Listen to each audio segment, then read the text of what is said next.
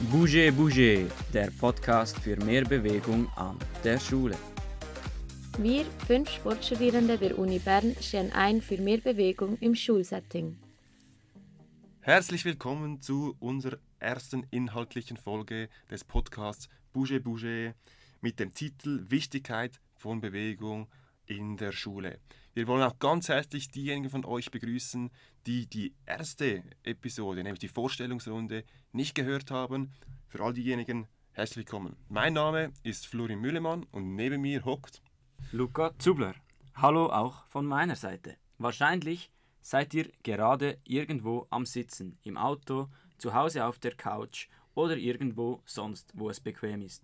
Ja, und es ist unglaublich, wenn wir mal überlegen, wo wir überall sitzen oder liegen den ganzen Tag. Lukas, stell dir mal vor, dein Tagesablauf heute, wie hat der ausgesehen? Genau, also ich bin aufgestanden, dann habe ich sitzend Morgen gegessen, ich bin kurz mit dem Fahrrad an den Bahnhof und dann war ich sitzend im Zug, bin wieder hier ins ISBW hochgefahren und habe dann zum Glück gestanden während der Seminarvorlesung. Gut, aber das ist schon außergewöhnlich. Vielleicht noch kurz das ISPB. Was ist das für unsere Zuhörerinnen und Zuhörer, die das nicht kennen? Genau, wir studieren hier am Institut für Sportwissenschaft im Berner Neufeld. Ja, genau. Und wenn wir an Schülerinnen und Schüler denken, deren Strukturen sehen eigentlich nicht anders aus als die Struktur von deinem Alltag, deine Struktur. Genau, eigentlich ab der ersten Klasse sitzen die. So ist das mir gegangen. So ist das wahrscheinlich auch Florin gegangen. Absolut, absolut. Und sie müssen ruhig sein, sie sollen sich nicht groß bewegen, sie lauschen dem Lehrer am besten gespannt. Mhm. Die Kinder werden also eigentlich zu diesem sitzenden Verhalten sozialisiert. Aber es ist für alle völlig normal, es wird nicht hinterfragt. Genau, und wir kennen ja uns doch schon ein bisschen länger und ja, ich habe dich als sehr aktiver und ja, eine aktive Person kennengelernt, die sehr einen großen Bewegungsdrang hat, auch schon als Kind. Willst du kurz ausführen, wie das für dich ab und zu war? Ja, du hast recht, ich hatte wirklich immer Mühe mit Stillsitzen in der Schule. Meine Lehrerin in der Primarschule, die musste mich wirklich öfters ermahnen, aber ich konnte einfach nicht auf diesem Stuhl sitzen für so lange Zeit. Mhm. Und weißt du, ging das nur dir so oder auch noch anderen Kindern? Das war mir nicht bewusst. Mich hat sie wirklich oft zitieren müssen, aber es gibt da sicherlich viele Kinder, die das einfach nicht gerne machen. Mhm. Und wenn wir da ein bisschen noch weitergreifen wollen, wir konzentrieren uns zwar auf die Schule, aber auch ja, im familiären Umfeld haben wir häufig die Problematik, dass wenn wir zusammen essen gehen oder ein Familientreffen stattfindet, ja, dann sollen die Kinder eigentlich ruhig dort sitzen. Das ist nicht nur in der Schule so, aber dort natürlich auch speziell. Genau, also sitzen, nicht bewegen ist einfach so verankert in unserer Gesellschaft und wir machen es viel zu oft und sind dessen überhaupt nicht bewusst. Genau, und eigentlich haben ja Kinder diesen Drang, sich zu bewegen in den frühen Jahren sowieso und später wäre das auch toll, aber am Genau. Anfang dieses Spiel, das ist ja zentral für ein Kind. Genau, und das flacht einfach immer wie weiter ab und Bewegung kommt leider viel zu kurz. Um die Wichtigkeit von Bewegung in der Schule hervorzuheben, bauen wir nun einen Fakt ein, der wird jeweils von Matthias geleitet. Gut. Wie in der Literatur gezeigt ist, sitzen die Schülerinnen und Schüler zwei Drittel ihrer Schulzeit. Zudem, wie in der Einführungsfolge bereits erwähnt, geht man in der Literatur davon aus, dass eine Stunde Sitzen die Lebenserwartung und sage und schreibe 22 Minuten reduziert. Ich habe einmal mit dem rumgerechnet und auf das ganze Schuljahr ergibt das insgesamt 780 sitzende Lektionen. Umgerechnet in Stunden sind das 585 Stunden, die wir sitzend in der Schule verbringen. Somit verkürzt sich die Lebenserwartung in einem Schuljahr um neun Tage, nur weil wir so viel sitzen. Auf die ganze obligatorische Schulzeit sind das also beeindruckende 81 Tage, die wir so verlieren. Eindrücklicher Fakt von Matthias und wir haben gesehen, der Junge kann rechnen. Genau, vielen Dank. Nach diesem spannenden Fakt von Matthias kommen wir jetzt noch zum wissenschaftlichen Teil unserer Folge von heute und zwar um die Wichtigkeit von Bewegung im Schulalltag zu erläutern.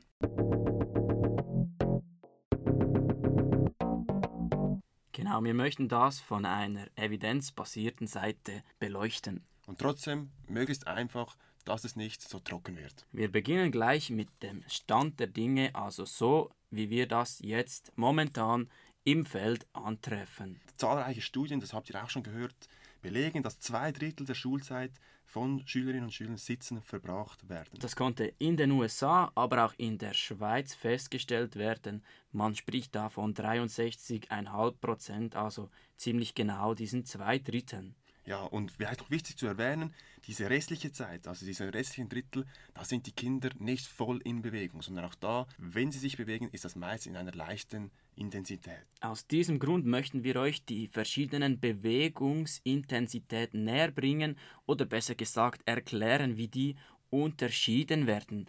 Da ist Florin Experte, er hat seine Ja, gleich so. Bachelorarbeit. Experte. Experte, er hat seine Bachelorarbeit im Bereich der Bewegungsförderung geschrieben. Ja, vielleicht kann ich da gleich anfangen. Es gibt so vier Kategorien.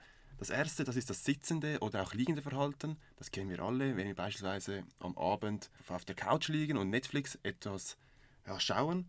Dann die zweite Kategorie, das ist die Bewegung in leichter Intensität. Hast du eine Idee, was das sein könnte? Ja, beispielsweise Staubsaugen wäre nicht schlecht ab und zu. Ja, Staubsaugen, das ist fast schon ein bisschen weiter. Es ist, Staubsaugen wäre die mittlere Intensität, das wäre dann die dritte Kategorie. Noch einfacher ist es wirklich, ja, einfach Staub zu wischen oder sehr langsam zu gehen. Ah, alles klar. Also für moderate Intensität Stufe 3 muss man nur Staubsaugen. Das hat man eigentlich relativ schnell. Genau, oder einfach normales Gehen. Das reicht auch schon. Und dann haben wir noch die vierte Kategorie, das ist eigentlich die Bewegung in einer hohen Intensität. Und hier, ja, Beispiele, da ist die Range nach oben enorm. Das kann sein, wenn man Einzeltennis spielt oder keine Ahnung, wenn du noch joggen gehst heute Nachmittag. Das ist so diese vierte Kategorie. Also Genau. das ist eigentlich dann Sport, nicht mehr Bewegung, sondern dann wirklich Sport. Ja, das ist jetzt eine Definitionsfrage, aber einfach gesagt kann man sagen, ja, das ist dann wirklich, wenn man sich sportlich betätigen geht. Wenn man sich wirklich aktiv betätigt. Genau, genau. Ja, wie wird denn das Ganze gemessen? Wir haben da von verschiedenen Stufen gesprochen. Zum Beispiel nimmt man da Accelerometer. Genau, Accelerometer, das sind eigentlich Beschleunigungsmesser, die ja, die Bewegung, die Beschleunigung in die verschiedenen Raumdimensionen aufzeigen. Und so konnte man herausfinden, dass die 6- bis 16-jährigen Schweizerinnen und Schweizer, also Kinder und Jugendliche, im Durchschnitt 90% im wachen Zustand, also 90% der Zeit, in welcher man wach ist, unterhalb der moderaten Bewegungsintensität sich bewegen.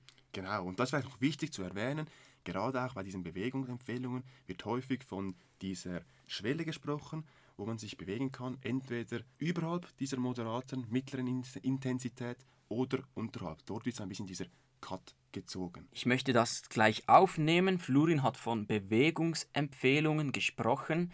Die sind von der WHO, der Weltgesundheitsorganisation. Auch die Schweizer äh, Bewegungsempfehlungen orientieren sich daran. Diese wurden zuletzt 2020, also vor noch nicht ganz so langer Zeit, aktualisiert. Absolut. Und diese Bewegungsempfehlungen, die gelten für 5- bis 17-Jährige. Also es gibt auch noch für Erwachsene natürlich, aber für Kinder und Jugendliche zählt vom 5. Lebensalter an bis zum 17. Das heißt, das deckt sich eigentlich enorm gut mit der obligatorischen Genau, Schulzeit. genau. Da sind wir ja so von 6, 7 bis 16, 15.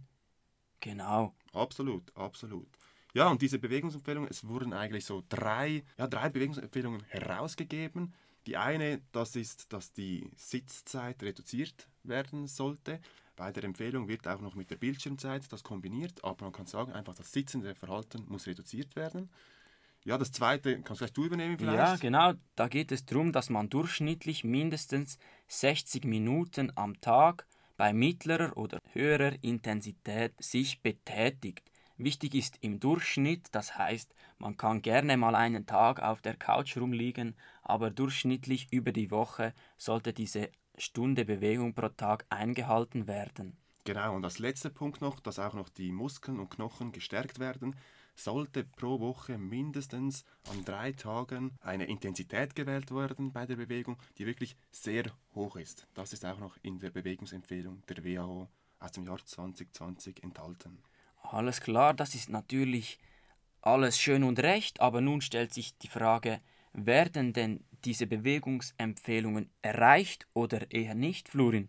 Ja, das ist wirklich eine spannende Frage. Man kann bei den Schweizer Kindern und Jugendlichen beobachten, dass dies nicht unbedingt so ist. Die jüngeren Kinder, das heißt ab dem ersten Schuljahr, das sechs bis sieben Jahre, da wird die Mehrheit, also die Mehrheit der Kinder und Jugendlichen erreichen diese noch, aber je älter sie werden, desto mehr ja, können sie diese Bewegungsempfehlungen nicht mehr gleich gut abdecken. Ja, das beobachte ich auch so, wenn ich äh, in der Schule über den Pausenplatz gehe. Die sitzende Zeit, die nimmt einfach zu, die Schüler bewegen sich in der Pause nicht mehr und so erreichen im Alter von 10 bis 12, also eigentlich immer noch relativ kleine Kinder, Immer noch im Primarschulalter. genau, Primarschüler, erreichen nur noch 40% der Kinder die Ziele der Bewegungsempfehlungen. Und wie ist es dann, wenn wir noch die älteren Kinder anschauen? Genau, also da wären wir bei der Gruppe von den 14- bis 16-Jährigen. Da ist das Problem wirklich akut. Da sind es, sage und schreibe, 80 Prozent,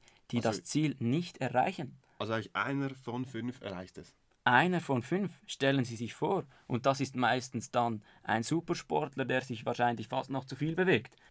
Und Luca, hast du da irgendwelche Zahlen, die zeigen, ja, wie viel sich Kinder und Jugendliche bewegen in dieser moderaten bis hohen Intensität während dem Schulalltag?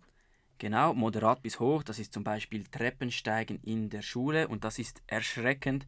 Wir kommen da auf nur 20 Minuten. Und ist hier der Sportunterricht drin oder nicht? Ja, das wage ich fast nicht zu sagen, aber inklusive Sportunterricht nur 20 Minuten. Okay, und wir haben ja drei Stunden pro Woche Sportunterricht. Das heißt, dort sollte eigentlich viel Intensität, eine hohe Intensität erreicht werden und dann sind es trotzdem nur 20 Minuten. Genau, die Intensität im Sportunterricht ist ein weiteres Problem, das wir sicher in einer künftigen Folge aufgreifen werden. Ich denke, das wäre ein sehr spannendes Thema noch für eine zukünftige Folge. Auf Absolut. jeden Fall. Wir sehen, wir haben hier sehr, sehr großen Handlungsbedarf und es ist unglaublich, wie wenig wir uns bewegen oder wie viel wir sitzen. Also, ich glaube, es wird deutlich, dass wir zu viel sitzen und ein Bewegungsmangel vorliegt in der Schule. Doch was sind die Folgen von diesem Verhalten? Systematische Übersichtsarbeiten weisen eigentlich darauf hin, dass langanhaltendes Sitzen negativ auf die physische sowie auch auf die psychische Gesundheit von Kindern und Jugendlichen Auswirkungen hat. Kannst du hier ein bisschen konkreter werden, was man sich darunter vorstellen kann? Genau, ich denke, ich beginne mit physischen Problemen. Du kannst dann das psychische Problem übernehmen. Das ist eher dein Jargon. Also, Okay. physische Probleme sind zum Beispiel, wie man sich denken kann, schlechterer Fitnesszustand oder eine ungünstige Körperzusammensetzung. Einfach ausgedrückt ist man dann vielleicht ein bisschen besser genährt, hat einen höheren Bauchumfang oder einen BMI, wenn wir hier noch den wissenschaftlichen Messwert nennen möchten. Weiter besteht ein erhöhtes Risiko für Herz-Kreislauf- und Stoffwechselerkrankungen. Und bei den psychischen Problemen, da gibt es Belege, dass das Wohlbefinden geringer ist und auch eine verminderte Lebensqualität vorherrscht. Zudem ist das Selbstwertgefühl niedriger und auch beim prosozialen Verhalten zeigen sie eine ungünstigere ja, Verhaltensform. Auch bei depressiven Symptomen, diese scheinen leicht erhöht zu sein. Und der letzte Punkt noch, ja, es herrscht ein bisschen dieses Hyperaktivitäts- und Aufmerksamkeitsproblem vor. Das sind also durchaus Probleme, physisch wie auch psychisch, die wir nicht unbedingt haben möchten. Absolut. Und ja, es reicht aber nicht nur, diese Sitzzeit zu reduzieren, denn es braucht auch mehr Bewegung, wie wir es unter anderem bei der Forderung der Bewegungsempfehlungen der WHO ja, gehört haben. Und wie das so ist, möchten wir nicht mit Negativem unseren Blog über die Wissenschaft aufhören, sondern sprechen nun von positiven Effekten von Sport und Bewegung auf Kinder und Jugendliche. Genau, ich fange gleich an. Ja, die Fitness kann verbessert werden und äh, auch erhöht werden. Dann äh, wird das Risiko minimiert für Übergewicht und Adipositas. Das heißt, wenn der BMI über 30 geht, ist man adipös. Genau, aber dort ist vielleicht auch wichtig zu erwähnen, dass die Intensität der Bewegung doch hoch sein muss. Das heißt, diese leichte Intensität reicht dort nicht aus. Das ist zu wenig, alles klar. Dann weiter die Knochengesundheit. Ich finde das etwas sehr Spannendes und Relevantes. Mhm. Beispielsweise durch äh, Krafteinflüsse auf den Körper, Seilspringen, kann man die Knochendichte und die Knochenmasse verbessern. Und so kann man auch bis ins hohe Alter Sport treiben. Mhm. Und auch das Risiko für die Herz-Kreislauf-Erkrankungen und die Stoffwechselerkrankungen kann durch Bewegung gesenkt werden, wo wir vorgesehen haben, dass dies beim Sitzenverhalten doch nicht negativ auswirken kann. Dann heißt es doch oft, Sportler sind doof, aber das muss nicht unbedingt so sein. Schulleistungen und kognitive Prozesse können wirklich durch Bewegung gefördert werden. Ja, Äh, hier möchte ich aber ein bisschen relativieren, ehrlich gesagt. Es gibt ja, Indizien dazu, aber die Befunde sind doch auch sehr unterschiedlich und inkonsistent. Ich glaube, genau hier wäre auch eine spannende Folge dazu, ja, wie wir diese kognitiven Prozesse durch Bewegung vielleicht positiv anregen können. Das wäre ein super Thema für eine Genau, und das ist auch ein Forschungsgebiet, in welchem wirklich gut und intensiv geforscht wird, weil es wäre ja schon schön, wenn Sport uns helfen würde, gescheiter zu sein. Absolut. Was aber hier erwähnt werden darf, und das hat sich im Literaturstand gezeigt, dass es keinen negativen Einfluss hat. Das heißt, wenn wir es implementieren in den Schulalltag, negative Aspekte davon sind äh, nicht nachzuweisen, aber ob sie wirklich immer positiv wirken, hier muss doch ein Fragezeichen dahinter gestellt werden. Alles klar. Jetzt möchte ich noch darauf eingehen, zusammen mit Florin, weshalb die Schule denn als so wichtiger Ort ist, um Bewegung zu fördern. Wir haben da drei Gründe aufgeschrieben. Ja, genau. Das eine ja, das setzt eigentlich schon an an dieser Tagesstruktur, die wir ganz am Anfang erwähnt haben. Ein Großteil der Zeit verbringen die Kinder an der Schule. Wenn wir annehmen, 8 Uhr beginnt, plus minus um halb vier endet es, dann ist ein großer Teil dieser Wachzeit wirklich im schulischen Setting. Genau, das heißt eigentlich ein Drittel schlafen die Kinder hoffentlich. Da können sie sich nicht bewegen, sollen sie auch nicht.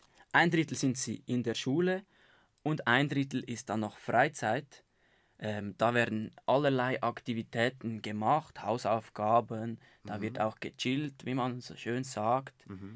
Ähm, viele Aktivitäten sind da leider äh, mit geringer Intensität oder sitzend. Allerdings ist es da sehr schwierig anzusetzen, da wir da nicht alle erreichen können. Ja, zum Beispiel bei den Hausaufgaben könnten wir uns vorstellen, dass es hier Punkte gibt, wo man die Bewegung einsetzen kann. Aber ja, wie du richtig sagst, das ist dieser ein Drittel der Zeit für die Freizeit. Ja, da muss ja auch gegessen werden. Genau. Oder da muss man vielleicht auch sonst noch andere Pflichten wahrnehmen. Und deshalb sehen wir eigentlich das Schulsetting als ein wichtiger Ort, wo wir wirklich ein Drittel der Tageszeit von Kindern und Jugendlichen nützen können, um Bewegung zu etablieren und ja, um diese Bewegungsempfehlungen zu erreichen. Ja, und Gott sei Dank in der Schweiz können alle Kinder zur Schule gehen. Das ist ja Und wir erreichen da wirklich jeden und jede. egal ob Eltern davon überzogen sind oder die Zeit haben, um mit ihren Kindern draußen spielen zu gehen, es wird wirklich jede Person eigentlich erreicht durch die obligatorische Schulzeit. Das Erreichen aller Kinder in der Schule, das war bereits unser zweiter Grund. Und wir hängen gleich den dritten an. Wir haben in der Schule gut ausgebildetes Personal. Mhm, mhm, absolut. Gut ausgebildetes Personal. Das darf man absolut sagen. Lehrpersonen haben eine lange Ausbildung gemacht und sind persönliche Bezugspersonen von Schülerinnen und äh, auch Vorbilder für ganz, ganz viele Kinder seid ihr Lehrpersonen Vorbilder. Mhm. Und das ist wirklich auch ein Appell vielleicht an euch. Bewegt euch mehr und zeigt das auch den Schülerinnen und Schülern, dass ihr aktiv seid, mit dem Velo zur Schule fährt oder auch sonst eher mal stehen, anstelle immer nur sich hinzusetzen. Überhaupt nicht gemein gemeint. Es gibt sicher viele von euch, die das schon so machen, aber für diejenigen, die das noch nicht so praktizieren, ja, diese Vorbildfunktion wirklich wahrzunehmen. Absolut, wir erleben, wenn wir in Lehrerzimmer sind, eigentlich den Lehrkörper als sehr aktive Zeitgenossen und viele leben wirklich den sportlichen Lifestyle. Genau, genau. Und eben genau aus diesen Gründen ist auch die Schule so ein wichtiges und ein, ein Schlüsselsetting für die Sportvermittlung und auch für die Gesundheitsförderung.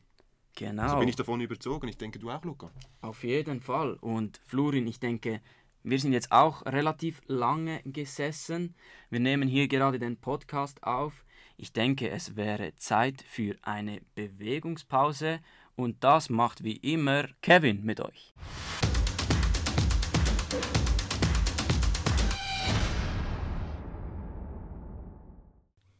Gut, kommen wir zur Bewegungspause.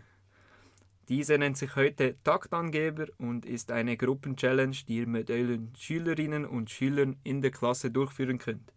Jetzt haben wir uns im Studio hier aber überlegt, dass auch ihr Lehrerinnen und Lehrer nicht einfach so sitzen bleibt, sondern gerade mitmacht. Wir im Studio machen auch gerade mit mit Florin und Zubi. Genau, wir bewegen uns, dass wir nicht während der ganzen Podcast-Folge hier einfach herumsitzen. Dazu könnt ihr vielleicht Hampelmänner machen, könnt ein leichtes Joggen an Ort und Stelle, einfach kurz vor allem aufstehen, kurz den Kopf durchlüften, kurz die Arme und Beine ein bisschen bewegen. Sofern ihr natürlich nicht gerade im Auto sitzt. Danach seid ihr bereit für unser Expertengespräch diese Woche mit Mario Kamer.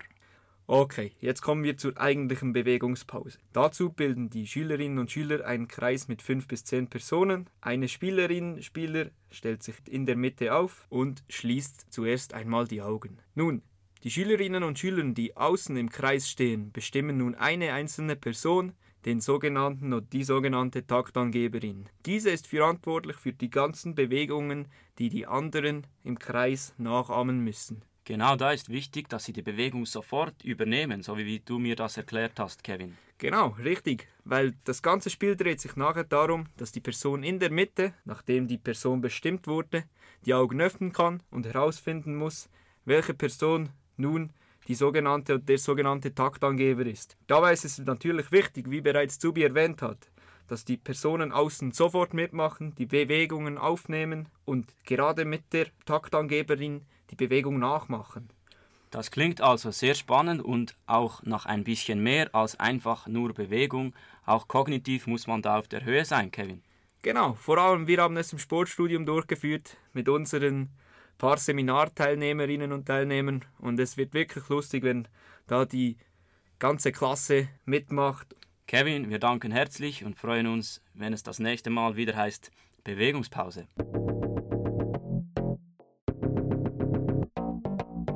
Gut, nach dieser Bewegungspause melden wir uns zurück aus dem Studio mit dem Expertengespräch. Mario Kammer ist bei uns. Ähm, es ist uns eine Freude, dich begrüßen zu dürfen. Luca, wer ist Mario? Mario Kamer ist wissenschaftlicher Mitarbeiter am Institut für Sportwissenschaft an der Uni Bern in der Abteilung Sportpädagogik. Zudem ist er Dozent an der PH Bern im Fach Bewegung und Sport. Was macht er da genau? Er beschäftigt sich dort intensiv mit der schulischen Bewegungsförderung und der empirischen Schulsportforschung. Ja, nach dieser kurzen Vorstellung ähm, des Werdegangs von Mario wollen wir dich fragen, gibt es sonst noch was Wichtiges, das die Zuhörerinnen oder Zuhörer über dich wissen müssen?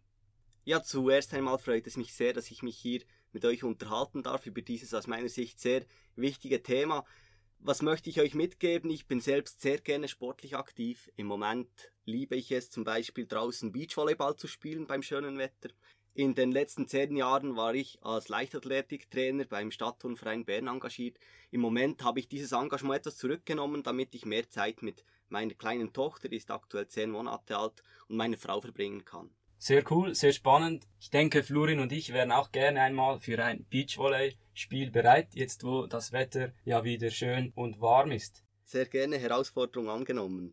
Wir haben uns in der Vorstellungsepisode mit einem peinlichen Vorfall vorgestellt. Ja, bei mir war das mit dem Bankdrücken und der Hantel, die mir auf den Brustkasten gefallen ist. Luca rannte, glaube ich, nackt durch die Garderobe. Gibt es auch etwas bei dir, Mario, das du uns mitteilen möchtest? Ja, ich muss ehrlich sagen, ich hatte mal ein relativ ähnliches Erlebnis wie Luca, aber auf das möchte ich jetzt gar nicht im Detail eingehen. Ich möchte ein anderes Erlebnis mit euch teilen und zwar eines, das weniger peinlich als eher etwas stressig war. Und zwar war das bei einer meiner ersten Stellvertretungen an einer Primarschule. Da hatte ich einen Bus genommen, um zum Schulhaus zu kommen, musste dazwischen umsteigen und mein Bus hatte Verspätung. Als ich den anderen Bus erreichen wollte, war der mir gerade vor der Nase weggefahren. Das heißt für mich, ich musste irgendwie eine andere Variante finden, um möglichst schnell zum Schulhaus zu kommen.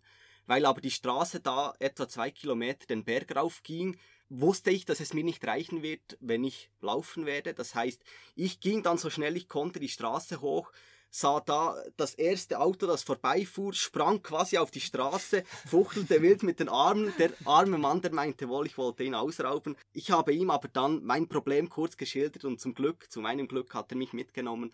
Das ist eine Geschichte, die ich jetzt jedes Mal meinen Studierenden in der Fachdidaktik beschreibe, wenn sie ein paar Minuten zu spät kommen, um zu zeigen, wie stark man sich eigentlich einsetzen kann, um dann trotzdem noch pünktlich zu kommen in den Unterricht. Wir danken für diese Geschichte. Wir haben nun kennengelernt, wer Mario Kamer ist und können uns nun mit der Thematik Wichtigkeit von Bewegung genauer miteinander auseinandersetzen.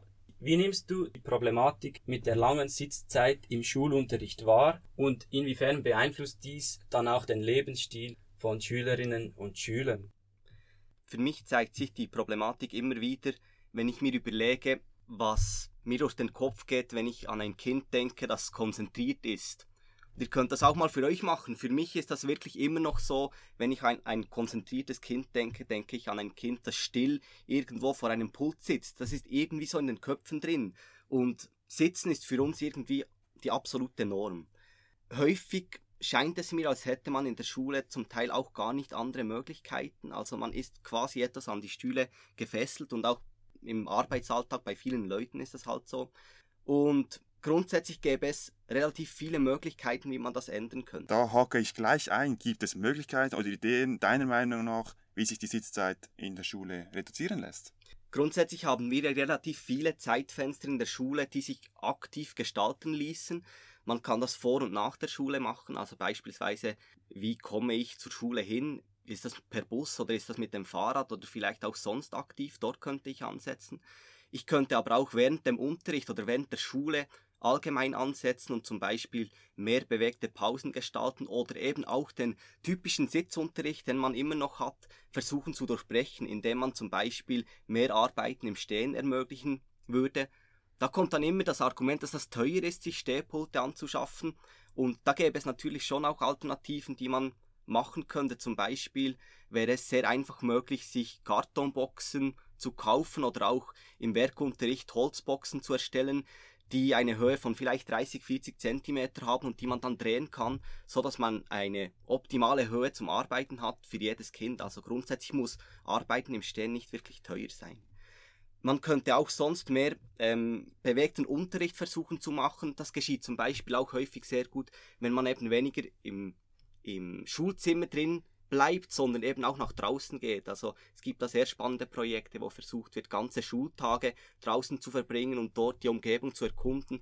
Das äh, hat extrem viele Möglichkeiten, um zu lernen. Wir haben gehört, der Schulunterricht ist ein wichtiger Bestandteil, aber nicht nur. Schule ist viel mehr als nur die Zeit im Unterrichtszimmer. Jetzt, wie können wir als Lehrpersonen die Schüler dazu bringen, aus eigener Initiative sich mehr zu bewegen? Was wir uns schon bewusst sein müssen, ist, dass wir halt eine sehr große Vorbildfunktion haben. Und ich denke, was es sicher nicht sein darf, ist, dass wir von unseren Schülerinnen und Schülern erwarten, dass sie mehr aktiv sind und weniger sitzen, aber dann selbst eben den ganzen Tag sehr viele Zeitfenster haben, in denen wir eben sedentär sind.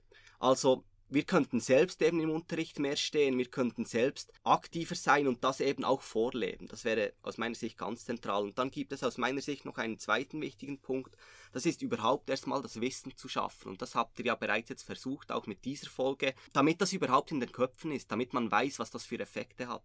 Als Beispiel hier, wenn ich euch jetzt sage, dass Rauchen schädlich ist für die Gesundheit und auch sonst schädlich ist, dann ist das nicht neu für euch, das ist irgendwie mhm. klar. Auch wenn ich euch sage, dass Leute, die mehr rauchen, größere gesundheitliche Schäden aufweisen als Leute, die weniger rauchen, dann ist das auch kalter Kaffee, das wisst ihr auch. Wenn es aber jetzt so ist, dass man sagt, auch viel Sitzen hat eben vergleichbare negative Effekte auf die Gesundheit, dann ist das irgendwie nicht so in den Köpfen drin, habe ich das Gefühl. Und deshalb hilft dort aus meiner Sicht die Aufklärung, und zwar der Lehrpersonen, aber eben auch dann der Schülerinnen und Schüler. Und schlussendlich muss man das Ganze einfach auch mal erleben. Man muss merken, wie sich das anfühlen kann, wenn man mehr bewegt lernen kann oder vielleicht auch mehr im Stehen arbeiten kann. Also ist es das Ziel, dass die Schülerinnen und Schüler jetzt die ganze Zeit stehen oder braucht es hier eine Abwechslung von Stehen, Sitzen? Wie siehst du das? Ich denke unbedingt, dass es diese Abwechslung braucht. Also ich habe mich zu diesem Thema auch mit ähm, Leuten der Physiotherapie ausgetauscht, die auch in der Ausbildung tätig sind. Und einer dieser Herren hat mir mal einen guten Satz mitgegeben und zwar, die beste Haltung ist die nächste. Also es ist nicht das Ziel, dass ich den ganzen Tag dann stehe, äh, sondern eigentlich soll es viel mehr Bewegung reingeben in den Unterricht. Also vielleicht alle 15 Minuten die Position wechseln. Das kann automatisch geschehen oder wenn es nicht automatisch geschieht, kann man zum Beispiel auch einen Bewegungschef in der Klasse definieren, der auf ein bestimmtes Signal dann eben äh, reingibt, dass man die Position wechseln soll, mal aufsteht, mal wieder sitzt, mal rausgeht. Also einfach insgesamt immer wieder diese Bewegung reinbringen. Ich denke, das wäre zentral. Wir haben jetzt ganz gute Ideen gehört, wie man mehr Bewegung in den Schulunterricht bringen kann. Wir fragen uns, gibt es auch Nachteile, wenn man nicht mehr sitzt, sondern steht? Kann man sich konzentrieren? Kann man sich nicht mehr konzentrieren? Wie siehst du das? Ich denke, das ist ganz klar eine Sache der Gewohnheit. Also es ist nicht zu erwarten, dass in den ersten Stunden, in welchen man mehr steht oder eben weniger sitzt, dass man vielleicht dort dann sich genau gleich gut konzentrieren kann. Wir sind uns dann halt gewohnt, über die ganze Schulzeit, also neun Jahre lang zu sitzen, dann ist nicht zu erwarten, dass dieser Wechsel so leicht fällt. Wenn man sich aber etwas mehr Zeit lässt, dann denke ich schon, dass es dazu führen wird, dass man sich langfristig sicher gleich gut oder tendenziell besser konzentrieren kann. Das ist auch aufgrund der gängigen Theorien zu erwarten. Ähm, es ist zu erwarten, dass man, wenn man mehr steht, etwas aktivierter ist, als wenn man sitzt. Das sieht man dann auch zum Beispiel in der Schule, wenn die ganze Klasse einfach so in den Schülern drin liegt, ist das häufig ein Zeichen dafür, dass die Aufmerksamkeit nicht mehr so gut ist. Und da kann es sehr stark helfen, wenn man zum Beispiel schon nur aufsteht, dass man wieder etwas auf einem höheren Aktivierungslevel ist. Ja, jetzt haben wir sehr viel schon über diese Sitzzeit diskutiert, doch in der Bewegungsempfehlung der WHO ist auch enthalten, dass die Bewegungsintensität richtig gewählt werden muss. Das heißt, es soll sich in moderater bis hoher Intensität bewegt werden. Das lässt sich alleine durch das Sitzen ja nicht reduzieren bzw. nicht aufbauen. Es braucht mehr Bewegung. Wie kann diese im Schulalltag ja eingesetzt werden? Kannst du hier noch ein bisschen ausführen? Das ist absolut so. Also wir haben während dem Schulalltag verschiedene Möglichkeiten, um mehr Bewegung bei moderater bis hoher Intensität reinzubringen. Ein ganz zentrales Zeitfenster dafür ist natürlich der Sportunterricht. Hier haben wir das Obligatorium von drei Stunden pro Woche. Allerdings muss man sagen, dass das eben auch noch nicht reicht, um diese Bewegungsempfehlungen zu erfüllen. Man sollte also zusätzliche Zeitfenster nutzen können. Und hier könnte man zum Beispiel ansetzen, bei Zeitfenstern während der Schule, wie zum Beispiel Bewegungspausen, die man regelmäßig macht, also kurze Pausen während den Lektionen, zum Beispiel fünf Minuten, und dann versucht die Intensität in diesen fünf Minuten relativ hoch zu halten, damit diese Zeit dann wirklich auch zu diesem Bereich zählt. Man könnte versuchen, die Schülerinnen und Schüler dazu zu bringen, während der großen Pause oder während den restlichen Pausen aktiver zu sein. Und das gelingt vor allem dadurch, dass man dort eben auch Möglichkeiten schafft, ihnen Ideen gibt, vielleicht mal eine Challenge reingibt, wie ihr das ja auch macht in eurem Podcast. Das kann dann ein Ansporn sein, damit sie sich regelmäßiger und intensiver bewegen.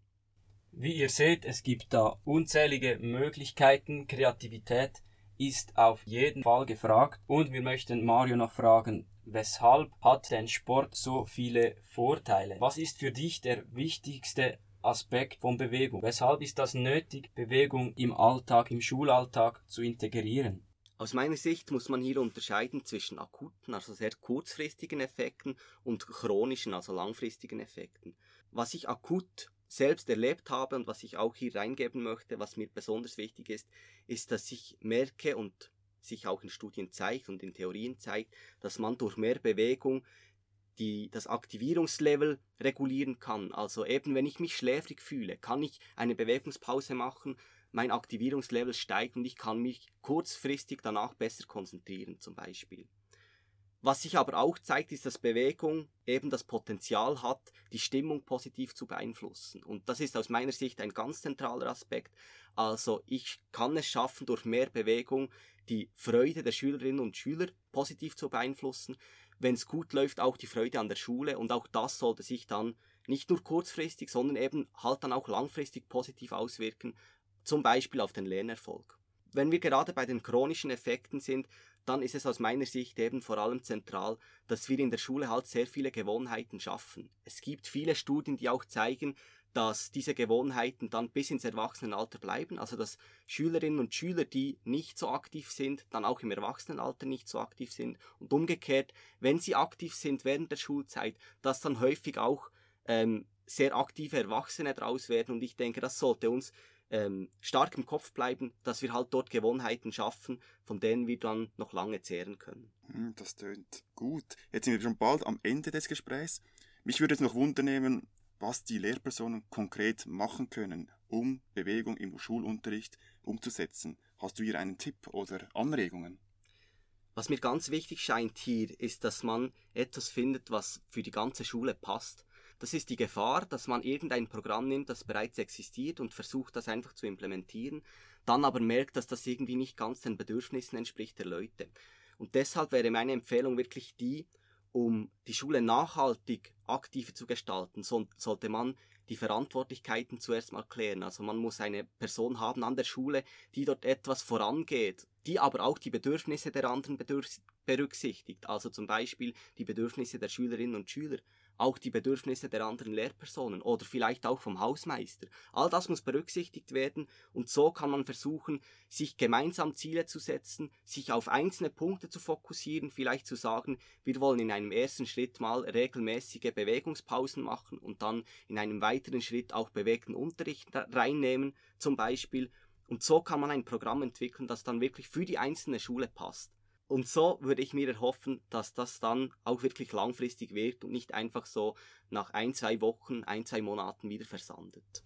Ein sehr spannender und wichtiger Punkt, um die Nachhaltigkeit zu gewährleisten. Es gibt viele einzelne Lehrpersonen, die sicherlich bewegten Unterricht machen. Es wäre aber wichtig, dass ein Gesamtkonzept von der Schule bestehen würde.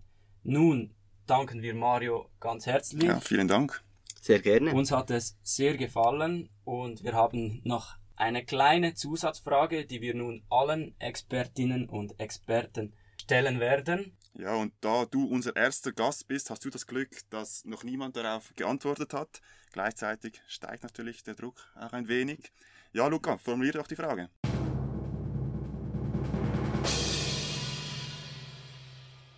Wie würdest du, Mario, vorgehen, wenn dein Kind, du bist ja bereits Vater, der größte Bewegungsmuffel der Welt wäre?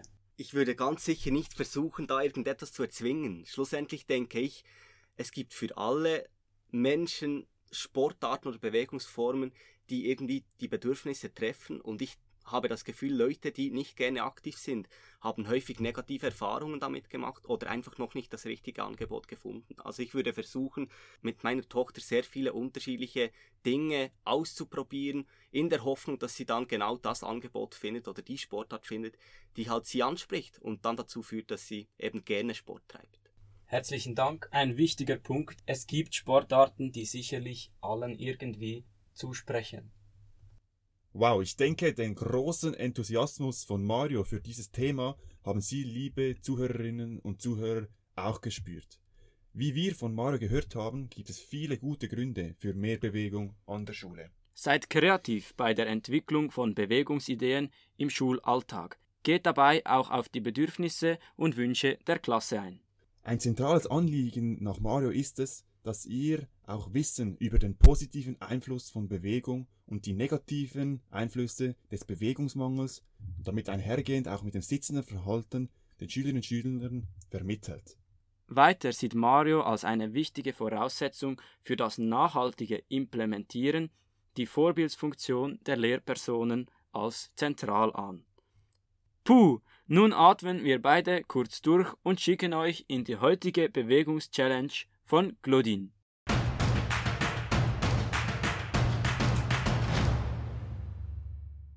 Ja, heute habe ich euch eine erste Bewegungschallenge mitgebracht.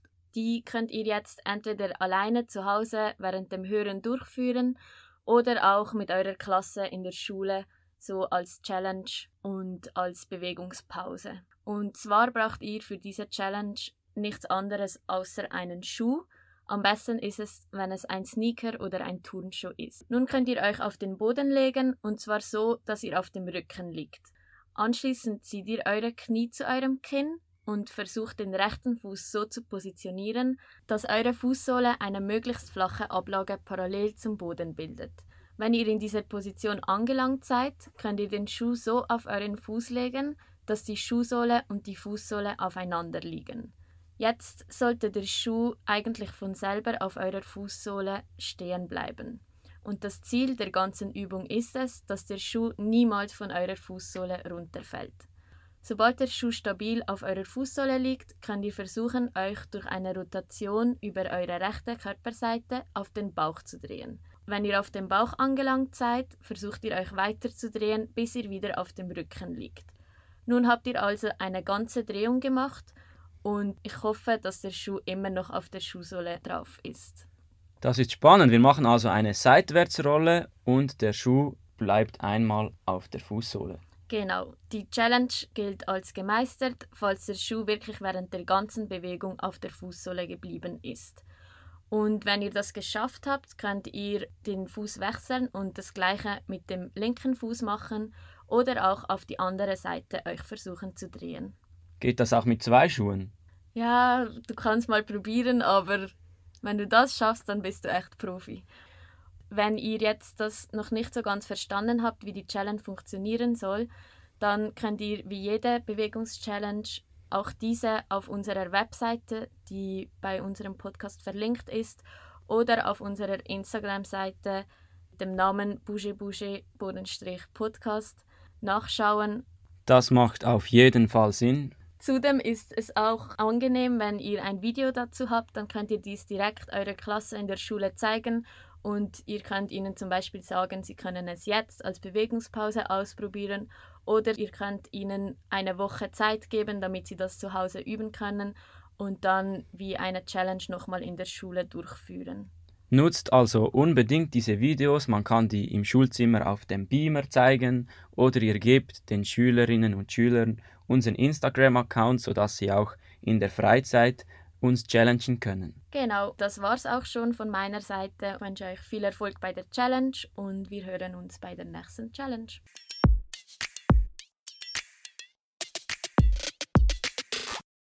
Wow, so einfach hat es bei Claudine ausgesehen, wenn sie es hier gemacht hat, doch wo wir es probiert haben, ja, das war lange nicht so elegant. Wir hoffen, wir konnten die Wichtigkeit von Bewegung in der Schule zufriedenstellend für euch darlegen. Falls es Fragen oder Anregungen zum Podcast gibt, dann meldet euch wie immer auf unserer Website www.bougebouge.ch oder auch auf unserem Instagram-Kanal bougebouge-podcast. Das war's von uns. Nach dieser langen Zeit im Tonstudio würde ich sagen, begeben wir uns auch wieder an die frische Luft, an die Sonne. Auf jeden Fall. Und bis zum nächsten Mal, wenn es wieder heißt Bouge Bouge, der Podcast für mehr Bewegung an der Schule.